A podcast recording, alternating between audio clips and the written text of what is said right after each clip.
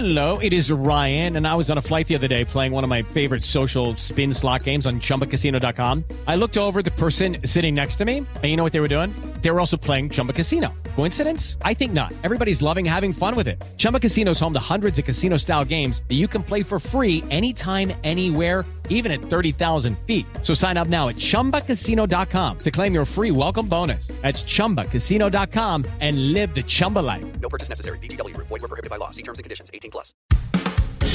Recibe todo el panorama informativo en podcast con Alejandro Villalbazo e Iñaki Manero, un servicio de Asir Noticias.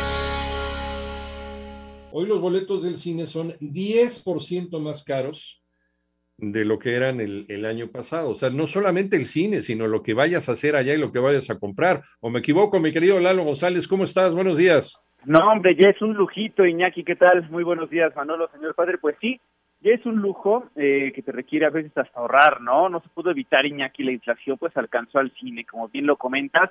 Ayer hay que recordarlo, el INEGI dio a conocer este índice nacional de precios al consumidor y allí se mostró y pues no hay un freno en este aumento de los precios en México. La inflación, si ustedes recuerdan esta cifra tan amarga, la inflación general ya se sitúa en 8.15% en julio del 2022, lo que la coloca como la tasa más alta de los últimos 22 años. El impacto en los bolsillos de las familias pues es directo, es contundente y lo mismo pasa en diferentes industrias, por ejemplo, en esta del cine. Hoy el boleto, justamente para ver una película, está en promedio 10 o 11% más caro que el año pasado, Iñaki, y el dato es confirmado en entrevista para 889 Noticias por Tabata Vilar, ella es directora de la Cámara Nacional de la Industria Cinematográfica, no sé si la escuchamos ahorita. Sí, nos da tiempo de escucharlo, adelante, por favor. Los exhibidores han buscado durante muchas décadas no subir el precio porque sabemos que pues en México es un tema importante para las familias, el tema del precio. Entonces se ha buscado no subir el precio porque se busca vender más boletos en lugar de vender menos, más caros, ¿no? O sea, aquí esa es un poco la estrategia de las exhibidoras. Pero es que además eh, toda la experiencia cinematográfica no solamente es llegar a, a llegar a tu butaca, a sentarte, sino también pues está todo lo que hay alrededor del cine, ¿no? El, el, sonido, ¿no? Son cosas que cuestan, cuestan caro y el aumento también de los precios de la electricidad, pues también ellos tienen que aumentar el boleto luego y muchas familias mexicanas pues ya, ya lo piensan, ya lo piensan antes de empezar a juntar sentaditos para poder irse al cine un domingo, por muy barato que esté el boleto, mi querido Lalo. Sí, exactamente, Iñaki. Eh, escuchábamos ahorita a Tabata Vilar, ella es la directora de la Cámara Nacional de la Industria Cinematográfica, Canacine, y ella explicaba, ¿no?, que los exhibidores por décadas, no por años, sino por décadas enteras, han intentado que no suba tanto el precio del, del boleto, ¿no? Se ha buscado que el precio, pues, sea regular para todas las familias, pues, para vender más boletos que vender poquitos, pero más caros, ¿no? Pero bueno, a pesar de esa estrategia, Iñaki, el panorama pues no se pudo más, no se pudo estirar más. El precio tuvo que subir, la justificación pues la da la misma directora de la Canacine. Escuchemos. En esta ocasión, con la pandemia, las presiones inflacionarias, todo, la luz, los detergentes, los sueldos, el tema de la dulcería, todo, todo, todo tiene presión inflacionaria. Y a eso le sumas el tema de los protocolos. Han implicado un costo bien importante para los cines. Entonces, ya no ha sido posible no subir el precio. Se ha tenido que subir el precio y justo por eso estamos hablando de este 10, 11% arriba que el año pasado, Iñaki. Fíjate que el precio del boleto de cine también es cierto, esto depende de la ubicación de la sala, el horario, claro. la edad del cliente. A ver, por ejemplo, en la zona conurbada, si nos vamos a Coacalco, ¿no? El Ajá. precio más económico está en 48 pesos para niños y personas de la tercera edad, mientras que en un cine allá, latino, de un centro comercial que está en el Pedregal, uno de esos nuevos, pues uh -huh. allá está el boleto en 205 pesos. Con todo y estos precios y incremento, el cine pues aún es la forma de entretenimiento pagado más accesible en el país y eso también lo defiende Tabata Vila. Hay una enorme variedad de precios en los cines. Hay cines que cuestan 29 pesos, que no han subido en zonas muy populares, 25 pesos, y otros cines en donde el precio es de 110. En Occidente, el otro día hicimos el ejercicio, tenemos 10 precios distintos en una misma zona. Eso hace que sea muy complicado establecer el alza. Sí, sin duda México es un gran mercado para el cine y por, por lo mismo hay muchas películas que se estrenan primero de esas grandes superproducciones de Hollywood que se estrenan primero en México antes que en los Estados Unidos. Eso ya, ya lo hemos visto, ya nos lo has platicado, Lalo. Pero se puede considerar que la industria eh, no la industria cinematográfica, sino la industria de los exhibidores de películas en México, eh, ¿están en crisis, Lalo?